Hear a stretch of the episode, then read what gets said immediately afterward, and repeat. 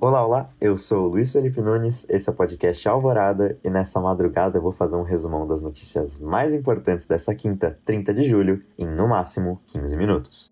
Na política, após decisão de Toffoli, juiz suspende a ação que tornou Serra réu. Por conta da decisão do presidente do STF, Dias Toffoli, de suspender investigações contra José Serra, Diego Paes Moreira decidiu suspender também a ação da Lava Jato que acusava o ex-governador de lavagem de dinheiro. Moreira havia aceito a denúncia da Lava Jato às 18 horas de ontem, já a decisão de Toffoli foi divulgada às 17 horas do mesmo dia. Apesar de o presidente do Supremo não ter explicitado que este processo em específico teria de ser suspenso, Moreira tomou a decisão por cautela. Lembrando que neste processo, o da Lava Jato, Serra é acusado de se utilizar de seu cargo para receber pagamentos ilícitos da Odebrecht, em troca de beneficiar a empresa em contratos do Rodoanel. Alckmin se torna réu na Justiça Eleitoral de São Paulo. Nesta quinta-feira, a Justiça Eleitoral de São Paulo tornou o ex-governador Geraldo Alckmin réu por lavagem de dinheiro, corrupção e por recebimento de caixa 2 proveniente da Odebrecht. A denúncia foi feita no último dia 23 pela Lava Jato Eleitoral de São Paulo e se refere a pagamentos para as eleições de 2010 e 2014, quando Alckmin concorreu e venceu as eleições para governador de São Paulo. Consta nas acusações que o ex-governador recebeu 2 milhões de reais em 2010 e 9,3 milhões em 2014 2014 por parte da Odebrecht. Os promotores afirmam que, em contrapartida, a empreiteira tenha se beneficiado de forma ilegal no governo do Tucano, principalmente com a obra do Rodoanel. Em live, vice-presidente Mourão se diz contra a reeleição. Ao participar de uma live com a vereadora comandante Nádia, o vice-presidente Hamilton Mourão se disse crítico da prática da reeleição. Em sua fala, Mourão disse que os gestores trabalham pensando já no próximo pleito. Mourão também defendeu mandatos de cinco anos e sem direito de reeleição, para que pudesse haver uma alternância de poder. Ainda na live, o vice-presidente, ao falar sobre os Estados Unidos, afirmou que, abre aspas, coisas boas a gente pode copiar, as ruins a gente deixa de lado, como por exemplo essa questão do racismo que querem importar para cá. Fecha aspas. Maia ironiza a nova CPMF e afirma que votará contra o novo imposto. O presidente da Câmara dos Deputados, Rodrigo Maia, ironizou a tentativa do governo de criar um novo imposto sobre transações financeiras, uma espécie de nova CPMF, e disse que o imposto só serviria para enrolar a sociedade. Maia reiterou que sua crítica não é se o imposto é uma nova CPMF ou um imposto sobre microtransações digitais, mas sim o aumento da carga tributária. Além da crítica, o presidente da Câmara garantiu que novos impostos não passariam na casa e que, caso fosse para votação no Congresso, o deputado votaria de forma contrária. Governo regulamenta teletrabalho para servidores públicos federais. A partir desta segunda-feira, o governo irá padronizar o trabalho remoto para servidores federais. As regras começam a valer em 1 de setembro e permitirá que os órgãos públicos continuem a trabalhar em home office, mesmo após o término da pandemia de Covid-19. Neste momento, 360 mil servidores estão trabalhando de casa, algo que corresponde a 62% desses trabalhadores. O Ministério da Economia ainda não tem estimativas de quantos servidores continuarão em home office no pós-pandemia. Vale lembrar que cada órgão terá autonomia para avaliar quais funções serão elegíveis para o trabalho remoto. Ricardo Salles afirma que mudanças em normas ambientais são para modernizar o ministro do Meio Ambiente, Ricardo Salles, disse que a grande quantidade de atos normativos publicados durante a atual pandemia são para modernizar as normas regulatórias. Uma reportagem do jornal Folha de São Paulo mostrou que o governo federal publicou 195 atos no Diário Oficial da União relacionados ao tema ambiental entre março e maio. No mesmo período de 2019, foram publicados apenas 16 atos. Ricardo Salles se defendeu ao falar que o governo está se esforçando para dar mais eficiência sem diminuir as garantias da legislação ambiental e que o aumento no número de leis é natural, pois no ano passado o governo estava ainda se estabelecendo. Vale lembrar que na famigerada reunião ministerial de 22 de abril, Salles falou em ir passando a boiada durante a pandemia. Abre aspas para o ministro. Precisa ter um esforço nosso aqui enquanto estamos neste momento de tranquilidade no aspecto de cobertura da imprensa, porque só se fala de Covid ir passando a boiada e mudando todo o regramento e simplificando normas. Fecha aspas.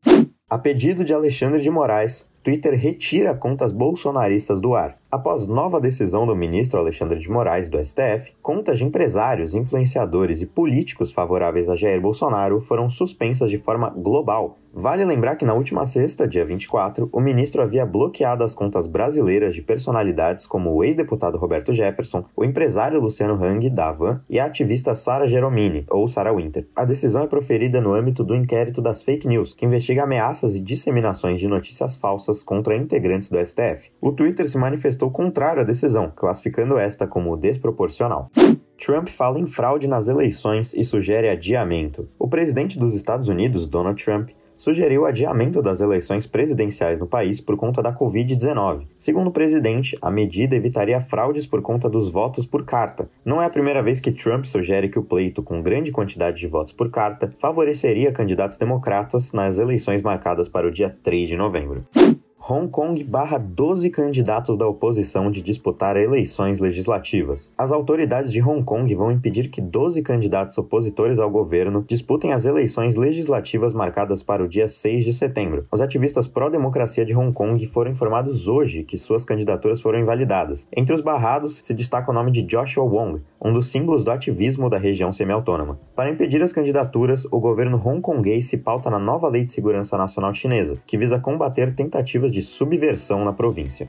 No governo, Michele Bolsonaro e ministro Pontes confirmam que estão com Covid-19. Hoje, a primeira-dama Michele Bolsonaro e o ministro de Ciências, Tecnologia e Inovações, Marcos Pontes, confirmaram que foram infectados pelo novo coronavírus. Os dois apresentam sintomas leves e afirmaram que passam bem. Os números atualizados da Covid-19 no Brasil são um total de 2,6 milhões de infectados, com 91.377 óbitos, sendo só hoje 1.189 mortes. Após mais de um mês, Weintraub é confirmado como diretor do Banco Mundial. Após 40 dias nos Estados Unidos, o ex-ministro da Educação Abraham Weintraub foi eleito diretor executivo no Conselho Administrativo do Banco Mundial. Weintraub foi oficializado após passar por votação do grupo de países que são representados pelo Brasil no banco. O grupo é formado por República Dominicana, Haiti, Filipinas, Colômbia, Equador, Panamá, Suriname, Trinidad e Tobago e, é claro, o Brasil. Weintraub toma a frente da diretoria até 31 de outubro e depois passa por uma nova eleição para permanecer no cargo. O salário do ex-ministro chega a 115 mil reais mensais. E vale lembrar que sua chegada nos Estados Unidos foi marcada por polêmica, pois o ministro contou com a ajuda do Itamaraty para chegar ao país. Sob pandemia, contas do governo têm rombo recorde de 417 bilhões no segundo semestre. A pandemia de coronavírus levou as contas do governo federal a registrarem um rombo recorde de 417 bilhões de reais. O resultado é o pior dos últimos 23 anos. Para efeito comparativo, o déficit fiscal de junho de 2020 foi de 194 bi, já no mesmo mês de 2019, o déficit foi de quase 12 bilhões. Vale lembrar que o Brasil vive estado de calamidade pública em 2020, o que tira a obrigação do governo de cumprir uma meta fiscal anual. Bovespa fecha em baixa de 0,56%. Mas a Bolsa de Valores de São Paulo não é a única a fechar em queda. Os mercados do mundo todo fecharam em baixa hoje. Esses resultados são provenientes dos dados econômicos dos Estados Unidos e Alemanha. O país americano apresentou uma queda de 32,9% em seu PIB. Já a Alemanha teve uma queda de 10,1%. O dólar também fecha em queda, valendo R$ 5,15. No Campeonato Paulista, Corinthians bate Bragantino e Santos dá adeus à competição. Hoje foram disputadas as duas últimas partidas das quartas de final do Campeonato Paulista e na primeira partida do dia, o Corinthians bateu por 2 a 0 o Red Bull Bragantino. Os gols foram marcados por Ederson, contando com uma falha do goleiro Júlio César, e o segundo foi marcado por Jô. Já o Santos foi eliminado pela Ponte Preta. O jogo acabou 3 a 1 e o Santos até começou ganhando com um gol do Marinho, mas levou três gols em sequência, dois de Bruno Rodrigo e um de Moisés. Agora, pelas semifinais da competição, a Ponte Preta encara o Palmeiras e o Corinthians pega o Mirassol. Ambos os jogos acontecem neste domingo, dia 2 de agosto. Hoje também tivemos a volta da NBA, a Liga Norte-Americana de Basquete. Foram disputados dois jogos e os dois bem acirrados e definidos bem no finalzinho. No primeiro jogo da noite, o Utah Jazz bateu o New Orleans Pelicans por 106 a 104. E no segundo jogo da noite, na Batalha de Los Angeles, o Los Angeles Lakers bateu por 103 a 101 o Los Angeles Clippers.